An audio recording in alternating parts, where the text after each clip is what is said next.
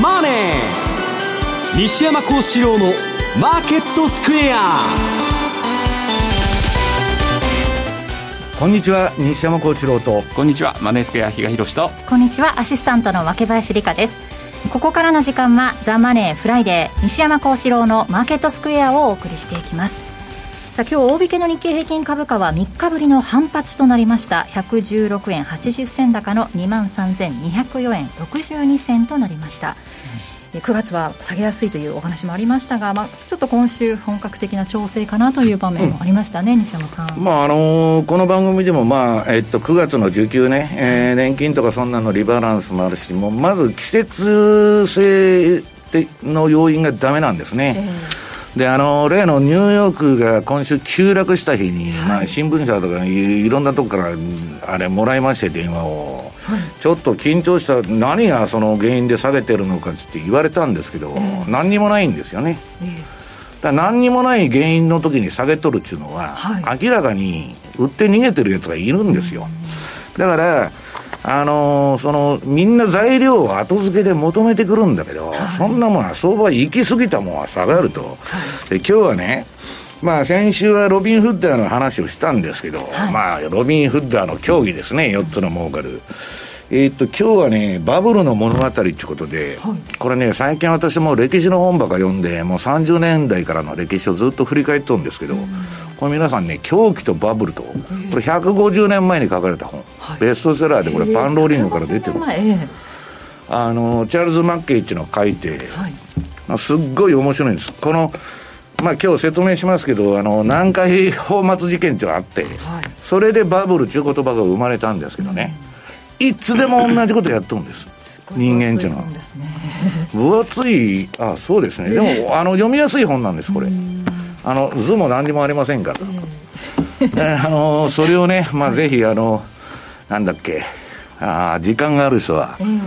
まあ、相場をね、突き詰めて考えたい人は、ぜひ読んどいた方が今後の運用のためになると、まあ、さっきあのツイートしてきたんで、そこからリンク飛べますんでね、これ、すごいいい本だなと、結局ね、人っていうのは個人個人はまともなんだけど、集団になると空港に走ると、それでバブルが発生すると。いう、そのまあサイクルのメカニズムをね、まあ今日も説明するんですけど、まあ、非常に面白い本で。150年経っても変わらない。何にも変わりません。2000年間同じことやっとるんですから、まあ、よく歴史は繰り返すって言いますからね。ええ。ーそのあたり今日も、えー、この後伺っていこうと思いますが為替の方ですが比嘉さん、えー、今週はちょっとリスクオフの局面でドルが買われるみたいな感じがしましたがどうでしたか？いやおっしゃる通りで、えー、その通り、はい、で、まあ、またちょっと株が戻ってきたら、はい、少し、えー、為替もクロス円を中心に動いているとい。う言い方で、はい、まあ、ドル円に関しては、まあ、これまでの見慣れたところだなとい。うところはまあ変わらずと、はいうん、104円ぐらいまで一旦行きましたけどね、この連休中に、はい、やっぱりまたそこから戻っちゃいましたね、まあ、トレンドは続かないといつでも言ってる通り、結局ね、逆張りが儲かってると、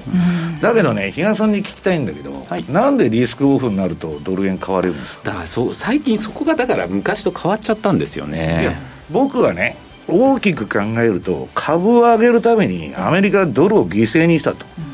ら臨転機回しまくって、ジャブジャブにして、当然、ドル売られますよね、ジャブジャブにしたら。その代わり株が上がると。いう図式だと思うんですけどね。え今日はあの先週ね須田さんからのバトンがありましたが OG9 についても 比嘉さんに伺っていこうと思いますから、もう先週津田が話してくれてたかなと確認はしてますけどね。はい、はい、改めてお話伺おうと思いますさあこの番組 YouTube でも同時配信中です。資料もご覧いただきながらお楽しみください。動画については番組ホームページをご覧ください。そして投資についての質問なども随時受付中です。ホームページのコメント欄からお願いします。ザ・マネーはリスナーの皆さんの投資を応援していきます。この後4時までお付き合いください。この番組はマネースクエアの提供でお送りします。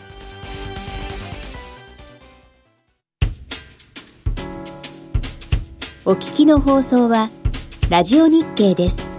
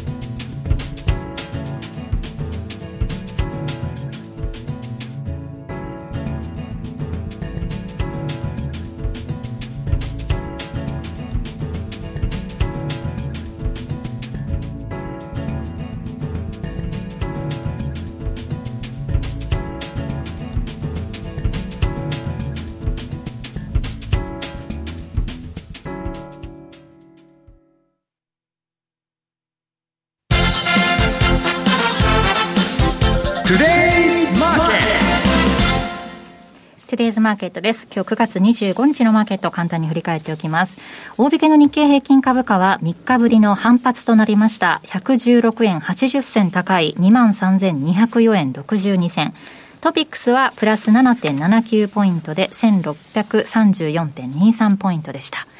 現在の為替です。ドル円は105円の3233、ユーロ円が122円の8590あたり。ユーロドルが1.166669となっています。ではまず為替市場の動きですが、えー、日賀さん今週簡単振り返っていただけますか？はい、まああのずっとこの番組でもお伝えしている通り、為替を見る上で。私がチェックしているのはアメリカ株の動向とい。うことはもうずっとお伝えしている通りで、まあ、先ほどちょっと調整みたいな話がありました。ニューヨークダウなんかを見てても、まあ売りのトレンドが出ているよねというようなところはまあ出始めたんだけれども、これまあ例えば1月の頭ぐらいからですね出したチャートニューヨークダウなんですけど、まあ、3月の底から見ればですねこれだけ上がってですよ、まだこれだけの下げだという感じなので、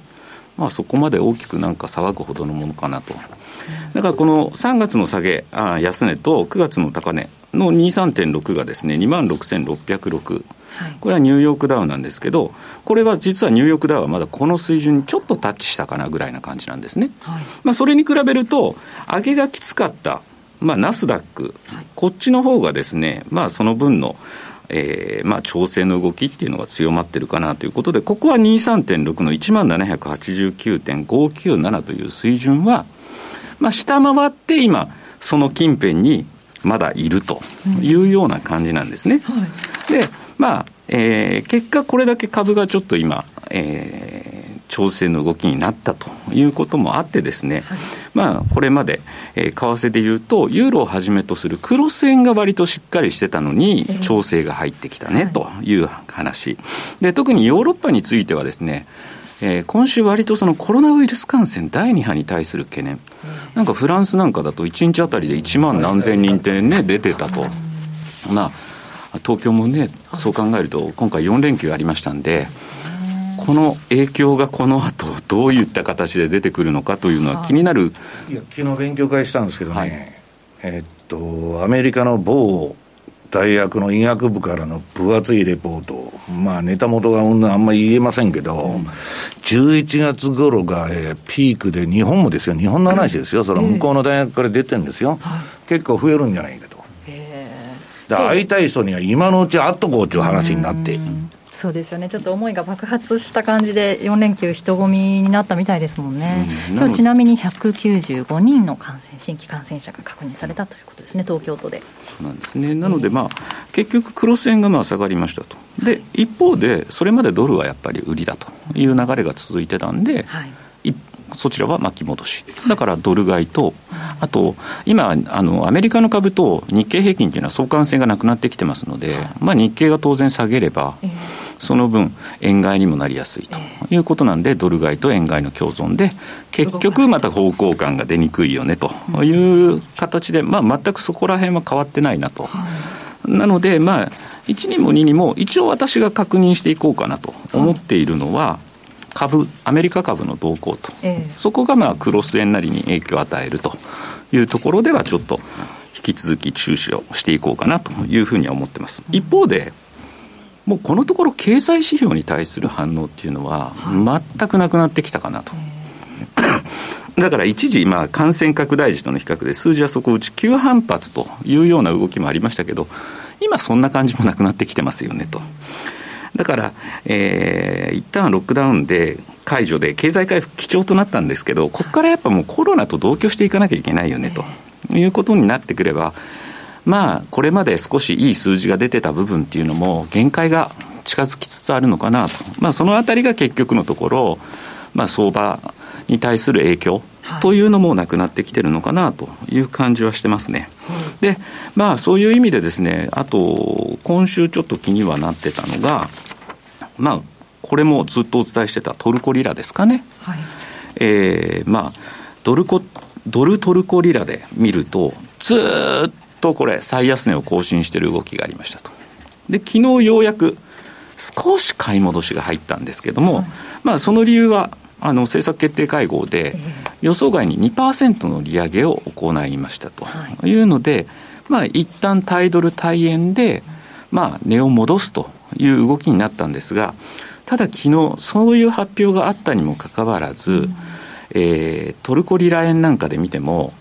14円、ここに乗せきれなかったんです。えー、ってことを考えれば、まだまだ市場っていうのは、当然、ちょっとトルコリラ売りという流れを変えてるわけではないだろうと。であの仕掛けるんだったら多分ドルトルコです、はい、ここでまた売りをですねあの始めていく可能性があるんじゃないかな。というのも、まあ、またこれでエルドアン大統領が何を言ってくるのか、昨日はおとなしの構えだったんですけど、結局のところ、まあ、彼の影響力っていうのは、トルコっていうのは、もう大きいのはもう周知の事実なんで、またこの野郎と。下げろと言ったにもかかわらず上げやがったねというようなことにもなりかねないので、まあ、そういう意味で、まだちょっとトルコに関しては、やっぱり下を目指すという動きになるのかなと。ただ、もう一つの救いというのは、トルコリラ円というのは、ドル円割るとドルトルコなんですよ。のレートなんですね。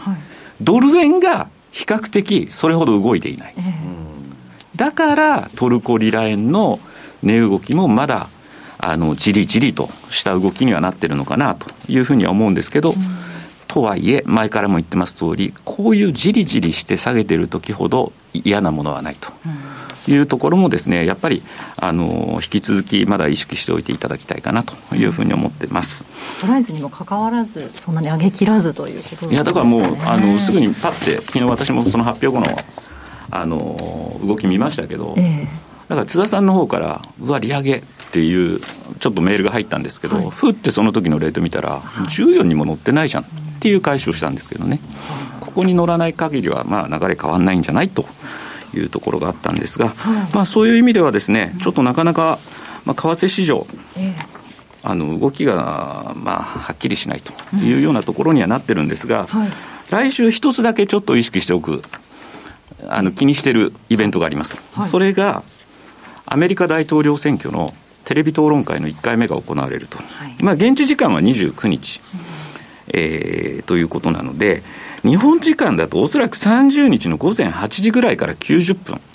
というような形になるかと思うんですが、オハイオ州のクリーブランド、で今言われているのが、準備されている項目っていうのが6つあると、まあ、トランプ氏とバイデン氏の記録。っていうタイトルなんですけど、え、記録って何？これ、過去の納税記録とか、それともこれまで何をやってきたかの実績のことを言ってるのか、ちょっとこのタイトルだけでは何とも分かんなかったんですが、あとは最高裁判所。はい、それが一番重要ですね。うん、で、あとコロナウイルス、経済、はい、人種と暴力、えー、選挙の完全性というのが一応は6つ用意されてて、15分かける6項目で90分という形になってるんですが、まあ、この時を多分トランプさんとしては待ってたでしょうから、えー、まあ、バイデンさんもそれなりに準備はしてると言われてますけど、なんか薬飲んでくるんで、元気にあの出てくるって、トランプがツイートしてましたよ、まあね、結局のところ、本当、15分の持ち時間、下手したらトランプさんがまくし立てて、それで終わるとかね、まあ、そこは一応、司会者さんもいるでしょうけど、まあ、その司会者に向かって、例のね、ファイヤーなんつってね、また出てこない人も限らないんで。ちょっとそういう意味で、ここ、またあのここに来て、トランプさんのですね、やっぱ支持率というのは下がってきてるというのも伝わってる中にあって、やはりここからのテレビ討論会っていうのは、かなりインパクト強くなってくると思いますんで、まあ、それで何らかの方向性というのが出てくるのかどうなのか、ここは一つ確認しておくイベントかなというふうに思ってますし、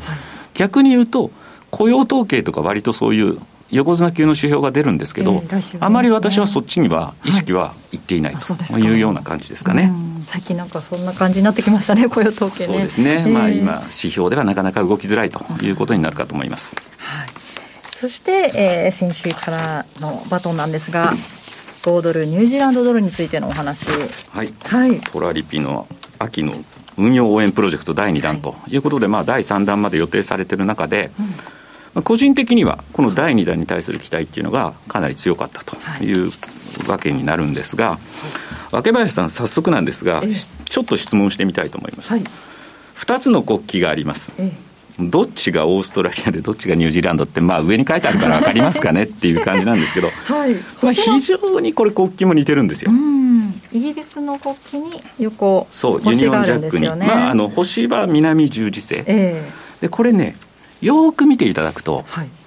実はトリビア的な話なんですけど、はい、ニュージーランドは赤色にこれ星マークなんですよ、えー、オーストラリアって違うでしょ。本当ですね。これね突起物が7個あるんです本当だ。6つの州と、はい。えー、1つの準州準じる州ですね、はい、っていうのを表してて、ええ、これが星マークというか5つの突起ではなくて7つの突起になってるっていう結局イギリスと似てるんじゃないんですか？まあユニオンジャックっていう意味は その通りです、イギリスとアメリカの国旗合わせたやつじゃないですか、というところなんですけど、まあ結構ね国際会議でも平気で間違えるらしいんです。へあ、まあ、確かに国旗だけ見せられるとね分かりにくいですよね、うん、分からないよこんなもん。ただねあのこのユニオンジャックの下に大きな7つの突起物がある方がオーストラリアですし、はい、まあ、ニュージーランドはちょっとちっちゃい旗にされると分かりにくいんですけど、色がついてるよねっていう言い方にはなるかと思いますんで、はい、まあ、そういうようなですね、まあ、オーストラリアとニュージーランドやっぱり旗も似てれば、えー、まあ経済構造もですねちょっと規模感は違うんですよ、はい、全然オーストラリアの方があの鉱物資源を扱ってる分だけやっぱり GDP なんかは桁は大きいんですけれども、はい、まあ割と似てるよねという言い方になるかと思います。でやはりこのオーストラリア、ニュージーランドのこの通貨の動きを見てみるとですね、もう政策金利差、はい、これがすべてあのその動きをですね支配しているのかなということで、まあ、チャートを準備しましたけれども、やはりその時々のですね事情によって、オーストラリアの RBA の政策金利が高いという時もあれば、一方でそれが逆転する場合もあるよねというところで、その力関係が、まあ、割とですね、2015年ぐらいまでですかね、そのあたりまではそういった動きが主流になってましたと。はいなので、えー、っと、RBA の政策金利が高くて、ニュージーランドが低ければ、その分、5ドルが買われやすい試合がずっと続いてましたし、それが逆転すると、ニュージーに、えー、流れが傾きました。はい、一方で、今って、まあ、ゼロなわけですよ。えーっていうことを考えれば、これがもうずっと続いてると。で、今週確か、えっと、RBA の副総裁であるとか、はい。あと RBNZ 政策決定会合があって、その声明で、ちょいずれもですね、ちょっとマイナス金利にまで踏み込むような話し合いも行われてたというようなところあったんですけど、はい、結局同じ動きかいということになれば、そこに金利の差っていうのは生じないわけで、じゃあ今度そこからどっちが先んじて金利が上がっていくかっていうと今なかなかそれも難しいでしょうと。まずはアメリカがじゃあ金利上げていけるのかどうなのかっていうのが肝、はい、そこから他の国ヨーロッパなりが広がっていってまあ、最終的にはオセアニアにもそれが波及するよねっていうような流れになるのが普通かなと。いうところを考えればやはりこの政策金利差がない間っていうのはやはりレンジ相場になりやすいでしょうということなので、まあ、この OG9 位、これを扱うにあたってのですね、ポイントっていうのは、まあ、あのこれ、前回、津田も話してたかもしれませんけれども、ショック相場にまずそもそも強いっていうのが1点あります。えー、今回のですねコロナショックというのもそれほどでもなかったですし、はい、えー、まあ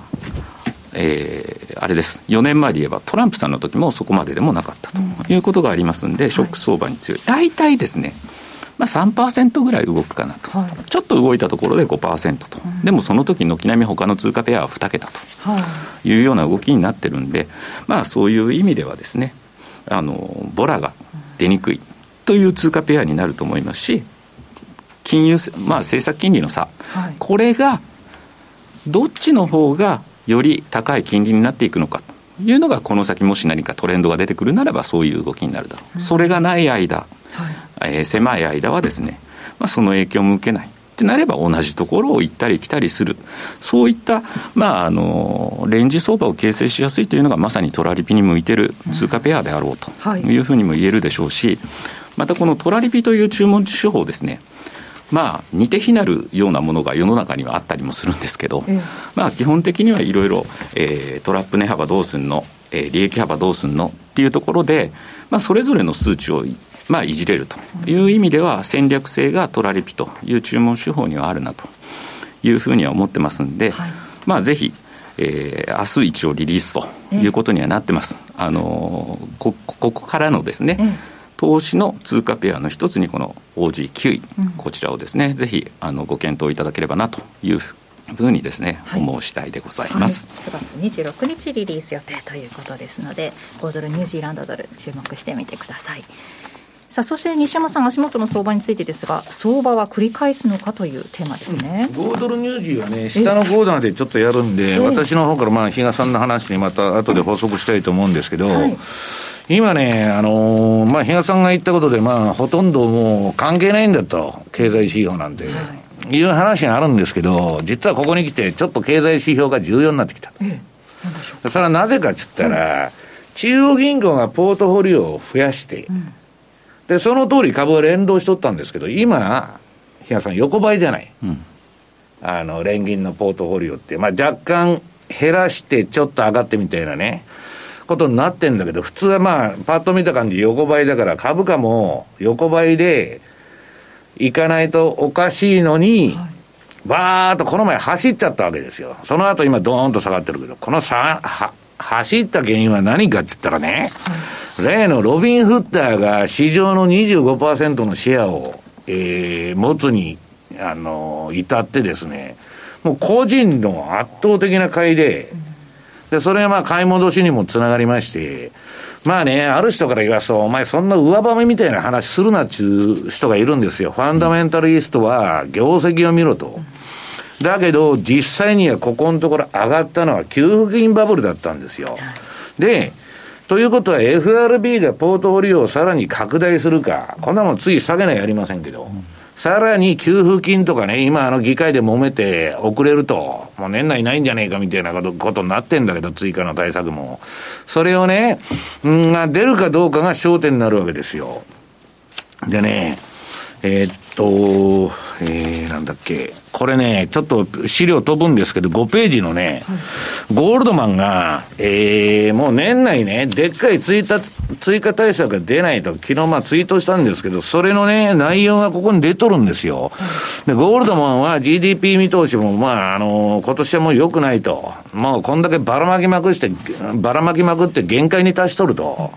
で、そんなでかい対策が出てこないだろうと。そうなると、何が問題になってくるかって言うとね、もう給付金とかそういうばらまき、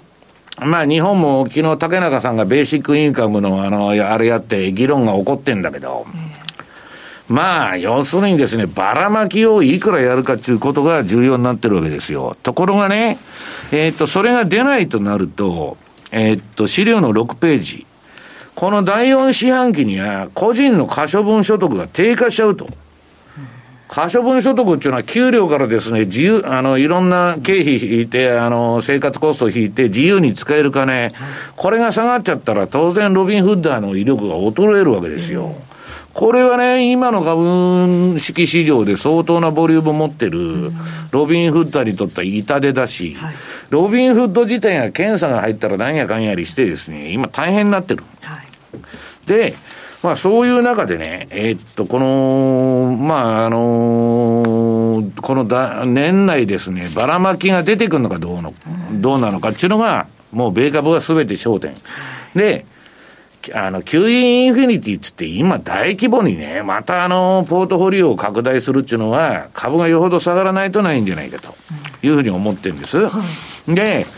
ね、資料の1ページに戻ってもらいまして、これ、面白いんですよ。えー、っと、私たちはどうやってここに来たのかと。まあ、あの、向こうのね、プレゼンテーションのあれ見ると大体こういう画面なんですよ。英語のね、もうどこ見ても同じようなあれで、外人っていうのはぐちゃぐちゃぐちゃぐちゃ、日本人みたいな細かい資料作りませんので、パッと出てくる。で、これ何が書いてあるかというと、えー、っと、下、えー、2ページ。この英語を翻訳しますとですね、えー、2ページに飛んでもらって、このプレゼンの資料に書いてある、あれが出てあるわけです。これね、えー、若林さん、ちょっと上から読んでもらえますか？はい、膨大な額の信用の積み上がり、うん、融資政策の緩み、住宅価格の高騰、不動産投機、ユニークな投資機会、ヘッジファンド、レバレッジの爆発、世界中においてデリバティブ取引が好まれるようになる、会計システムの悪用、アマチュア投資家による投機熱の高まり。まさにここに書いてあること、今全部今の市場じゃないですか。ね。ところがですよ、ポイントは、これ今のこのリアルインベストメントアドバイスが出したプレゼンの資料じゃないんです。これはね、皆さん、2008年のリーマンショックの1ヶ月前に出とった。はい、全く同じじゃねえかという話なんですよ。で、えー、っと、じゃあね、どういう、えー、っと、私たちはどうやってここに来たのかって、えー、書いてあるんですけど、その投機の、まあ、スペキュレーションのね、サイクルっていうのはあるんですよ。昔から一般的に言われてる。で、あれ、これ、あれは外れちゃってるな。え、っとね、えー、投機のサイクルがありまして、え、っと、これね、やってるとすごい時間がかかっちゃうんで、16パターンもある。16パターンもあって、えー、っとね、その投機のサイクルがここに書いてあるんですよ。はい、ね、はい、で翻訳版がですね。そう。で、マネースクエアさんの今日の CFD のレポートには、これ、あの、えっと、翻訳もしてやるわけですけど、はい、あのね、相当、このサイクルに合わせればですよ、えー、危ないとこに来とんのはもう間違いないと。いうくらいの、えー、バブルなんです。だからバブルっていうのはバブルが初めてね、初めて分かれてグリーンスパンが言っとるように、まあその通りではあるんですけど、はい、えー、っとね、極めて厳しい、えー、ことになってると。まあこのサイクルについてやってるとあの1時間ぐらいかかりますんで。そこ今熱狂してる感ってちょっとね私まだ感じないかなと思って貧富の差が広がってね、日野さん、一般人はいつも熱狂してないんですよ。昔と違うのは、例えば、80年代後半の日本のバブルって景気良くて全部乗って NTT ってなんだかんだって言っとったわけですよ。今ね、30年間、日本のその世帯所得が400万で横ばいとかね、そんな中で株やっとるやつってめちゃくちゃ少ないんですよ。で、やってる人はみんな熱狂してるんです。そのロビン・フッダーとかね。要するに株は、えー、死ぬまで上がるんだと。で、絶対買えと。迷ったら全部買えなんだっつってやっとるわけですよ。で、出来高というか、その日々のボリュームってそこまで積み上がってないですよね。いや、かなり落ちて、去年、えー、っと、きえー、先週の金曜日だけバイバックが出て、うん、で、当然またロビン・フッダーみたいなのが入ってくるんですよ。迷ったらね、1の法則を見て買えと。先週やったんですけど。いや、だからバイバックっていう意味で言うと、私もだからその。バイバックでね、買い戻し。買い戻し。うん、あの、結構ね、いろんなトップの企業の CEO たちが、今自分たちのその株をですね、結構いいとこ来たから売ってると。うまくまた儲けてるのかなって、そこは思うところではあるんですけど。いやいや違うんですよ。合わせ技であって、テック企業に至っては、ね、日野さん、うん、この1、3月もめちゃくちゃな自社株買い発表してるんですよ、うん、で、バフェットは今、いろんな株、金融株から何から外してるけど、あれは自社株買いする資金のフリーキャッシュフローのないとこを全部売っとるわけです。だゴールドマンなんて自社株買いする体力ないから、その、あれしとるだけで、バンカメ売らないのは、金があるから、自社株買いするかもわからないと。まあ、それだけの理由なんだけど、でね、どっちにしたって、次のあの4ページの、うん、9月は月末までまあ、リバランスがあるんで、ボラタイルで、で、これまあ、ツイートしたんですけど、季節性も弱いと。はい、まあ、これあの、ドーンとニューヨークが下がった日のツイートなんでね、これ全部あの、クリックするとチャートが出てくるんですけど、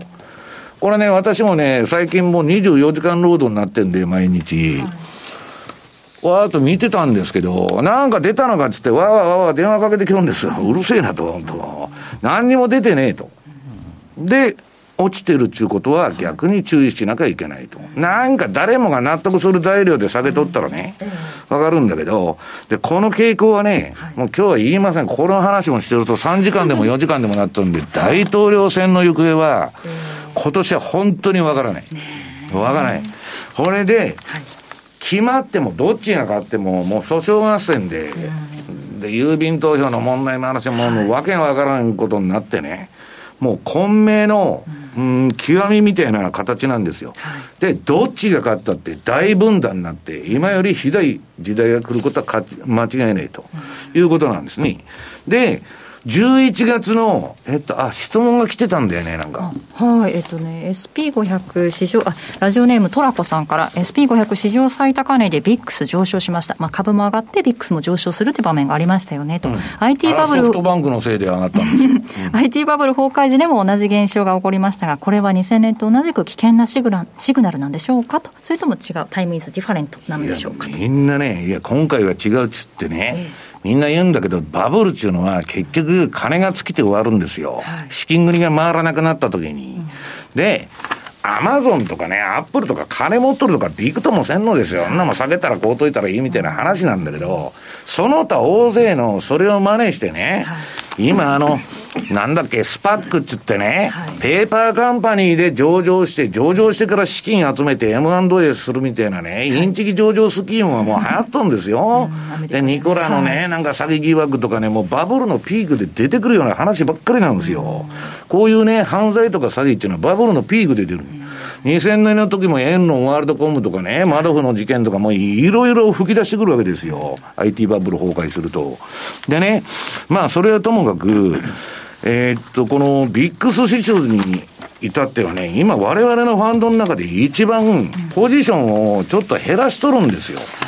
でなんでかっつったら、大統領選が全く読めないと。で、ことによっては、11月3日の大統領選周辺で、ビックスが跳ね上がるかもわからないと。で、今、ファンドっていうのはね、ボラティリティの売りばっかりやってるんですよ。株は永遠に上がるって言っとるんですから、皆さん、その、ね、推しは全部買いやと。はい、ね、で、なんかあったらパウエルがなんかすぐ言うとるやないかと。こうたらええんやと。で、ビックスはいくらボラテリティが低かっても売りよるわけです。SP500 のオプションを。こんなもん巻き戻されたらね、うん、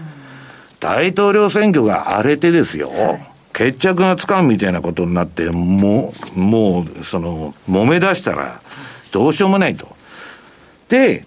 日本も注意した方がいい、それは。で、日本株とね、今連動しないって言っとるじゃないですか。私はね、さっき、まあ先週も某先生に聞いたんです。まああんまでかいこと言えないけど、それはね、日銀が6兆円もね、この前 PK を入れとんですよ。上がって当たり前なんですよ、連動しなくてね。それはまあいろんな理由があって入れたんですけど、そんなことはね、放送で言えないんで言いませんけど、でそれはね、とにかく、えー、ともかく、まあちょっとその可処分所得がね、ゴールドマンが減って言ってるように年内、えー、対策が出ないとか、そういうことになると非常にまずいと。でね、最後にちょ、ちょっと見ときますと、えっと、7ページの資料。これね、南海本末事件つってあのバブルが弾けた。これもやってるとね、もう1時間でもあれなんで、あの皆さんこの本をね、狂気とバブルを読んだら全部書いてるんですけど、詳しく。これね、アイザック・ニュートン、あの天才ですよ。知能指数がね、もうむちゃくちゃ高い男、こんな頭のいい男はいないと言われた、ニュートンがバブルに捕まっとるんですよ。ニュートンみたいな頭のいい冷静なやつ。で、この当時国のね、いろんな役員もやってたんですよ、この。で、まあ、早い話は簡単に言っちゃうと、国の、や、あのー、国営会社なんですよ、これ。で、国の借金をここに移して、うん、まあ、あのー、で、その株主に対してはすごい優遇策を与えて、はい、儲けようという話で、で、国がやっとるんだから大丈夫だっていうことでみんな乗ったわけ。で、これ見てるとね、チャート。えっ、と、ニュートンはね、相場の初動で入っとるんですよ。少額で最初の投資を行った。はい、こんな国が上がるっつっとるんだから、この南海会社に、ね、乗ろうと、はい、ね、サウスシーは買いだっつって乗り寄ったんですよ。で、で利確したんですね。で、バーッと上がって利確したの。まあ当然ですよね。はい、ああ、上がったわ、つって、うん、そこ、そこで利確したのよ。で、利確したのに、ニュートンの友達が儲け出したと。はい、ね、人が儲けとると。うん、俺も買わなきゃやばいと。うん、焦りとかね、妬みとかね、えー、人の幸せがね、はい、えー、気になってくると。で、それで、わーっと脅迫観念、オブセッションがそこで生じたわけです。俺も買わな、乗り遅れるなと。ね、人間心理っていうのはいつでも一緒なんですよ。これで、ニュートンの友人がまたその、もう、儲けとるっつうんでね、ただし自分はもう安いとこで利食いしてるわけですから、こんな高いとこ買えるかと。とこれが人間っていうのはおかしなもんで、こんな高いとこ買えるかっていうとこからわーっと上がってくると、もう辛抱たまらんと。ね、比嘉さん。一発いったらやと。これはね、国がやってるんだから間違いないと。乗ったわけですよ。ね。で、まもなく、まあそこからちょっと上がったんだけど、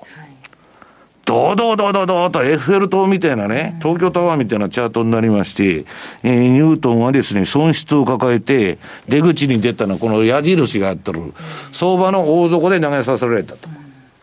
これが相場のメカニズムなんですよ、一般的な。ね、もうから、含み益が増えていくから、さらに乗せていくとか。あるいはまあ、一回売っちゃって、辛抱たまらんと、私はナスダックの5000買ったやつ知ってますけど、はいで、一気に2000まで行くんですよ、短時間で。そういうね、メカニズムが起こるんだと。だから私はね、人のことは相場やるのに絶対気にしたらダメだと。人はどうでもいいと。自分の懐だけ見てたらいいんであって。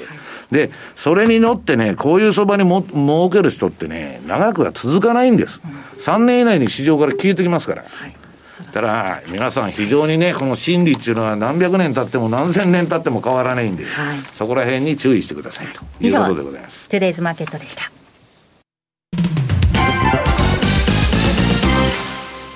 マネースクエア特許取得のオリジナル注文トラリピでおなじみのマネースクエアではトラリピの秋運用応援プロジェクトを開催中。今まで以上にあなたに寄り添うトラリピエのメッセージのもと、新しいサービスをお届けしております。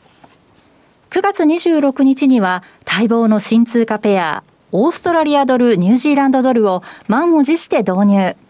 トラリピ史上最強通貨ペアとして、オーストラリアドル、ニュージーランドドルの特徴や、トラリピとの相性、そしておすすめの戦略を特設ページにてご紹介しております。もちろん最大50万円キャッシュバックキャンペーンも引き続き開催中。まだマネースクエアのトラリピ運用に触れたことがない方、ぜひこの機会にご検討ください。マネースクエアではこれからもザ・マネー西山幸四郎のマーケットスクエアを通して投資家の皆様を応援いたします。毎日が財産になる株式会社マネースクエア金融商品取引業関東財務局長金賞番号第2797号。当社の取扱い商品は投資元本以上の損失が生じる恐れがあります。契約締結前交付書面をよくご理解された上でお取引ください。お聞きの放送はラジオ日経です。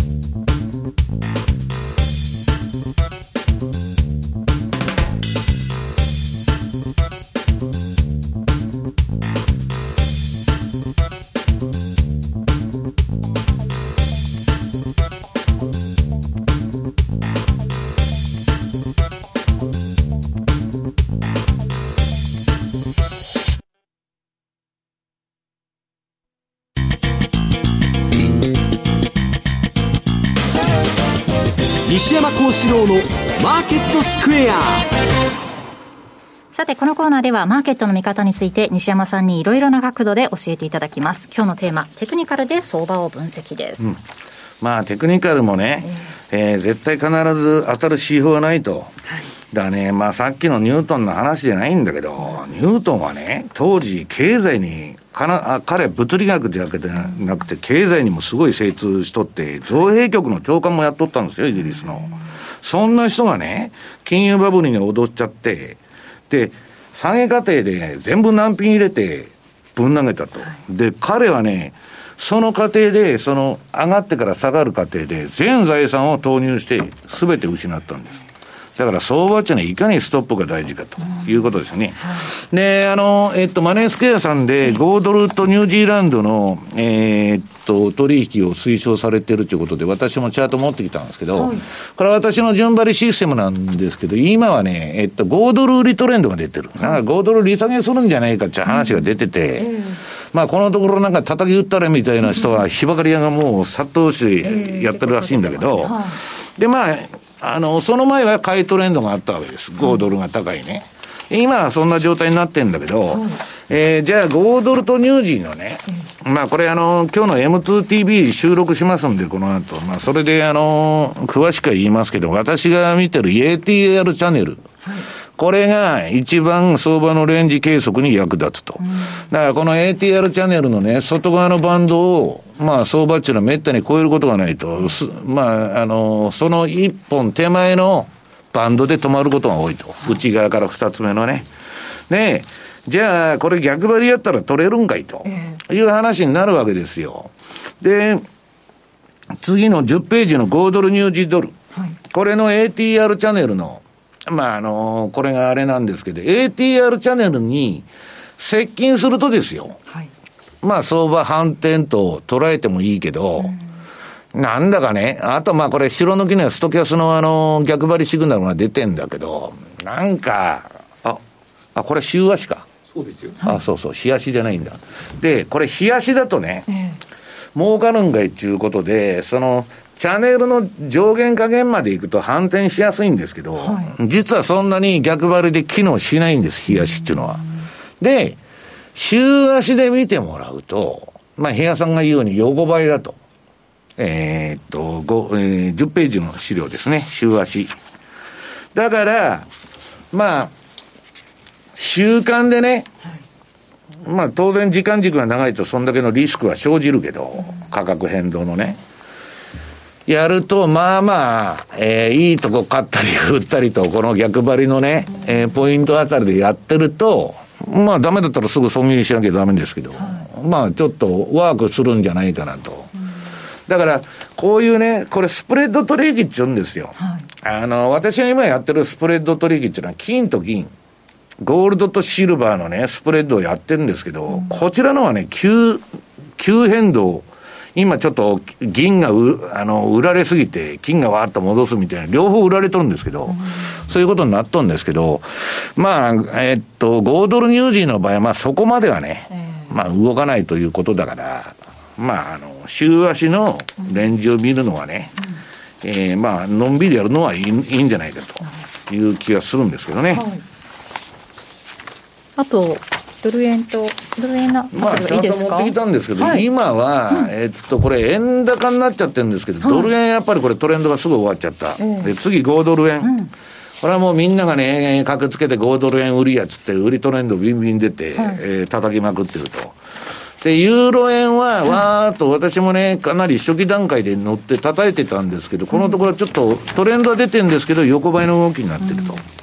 で、ポンドも似たような感じで、ちょっと買い戻しが入っちゃったりしてですね。はい、まあ、ただ全般的には、えー、ドル円は買い戻されてるんだけど、円高バイアスが強い相場になってるということですね。うん、以上、FX マーケットスクエアでした。お聞きの放送は、ラジオ日経です。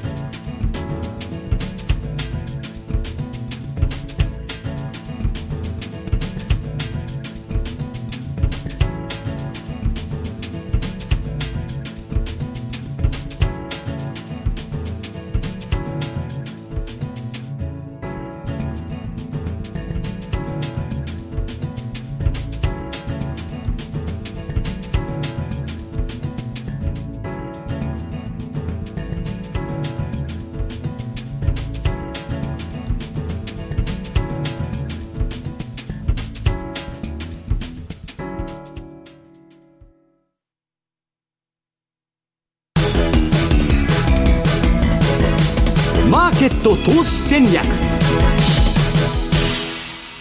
さて来週に向けてのマネースクエアの FX 投資戦略伺っていきます。比嘉さんお願いします。もう言わずもがな。今日は一応オーストラリアドル、ニュージーランドドルとい。うふうに言わせてください、はい、でまあ、週足、まあ、先ほど西山さんは、冷やしのチャートの等々もいろいろ出してましたけど、はい、冷やしは出してないよ、冷やし出てましたよ、あ出てた、手前に、はい、あそうか、そうか。はいでやっぱりこれこの通貨を見るには週足を見てほしいっていうのが正直なところで、もうこのチャートを見ていただければまあ1から1.15ですよこの5年、5年何ヶ月、約6年にわたって、さらにもしかしたらここから続いていく可能性が、政策金利の差次第で、まだまだ続いていくということを考えれば、まあ、この中でえー、勝負をしていこうというところで、うん、まあ、そういう意味でですね実は、まあ、あのちょっと前に、はい、あの M2TV の中にも挙げさせていただいたんですけれども、まあ、あのオーストラリアドルニュージーランドのドルのですね、はい、トラリピ戦略というものを動画にしております。うん、でこれって結局普通に買いのバージョン、はい、あるいは、えっと、同じとこ動いてるんで、うん、で買いと売り、両方こうちょっと重ね合わせたような、えー、バイアンドセル戦略みたいな、そういう同じようなところで仕掛けて少しのずらしでややってたりとか、あるいは結構これ1点ですね、今ちょうど丸7台に入ってきたのかな。そうすると、1.0508っていう水準って、比較的長く滞在してるんですよ。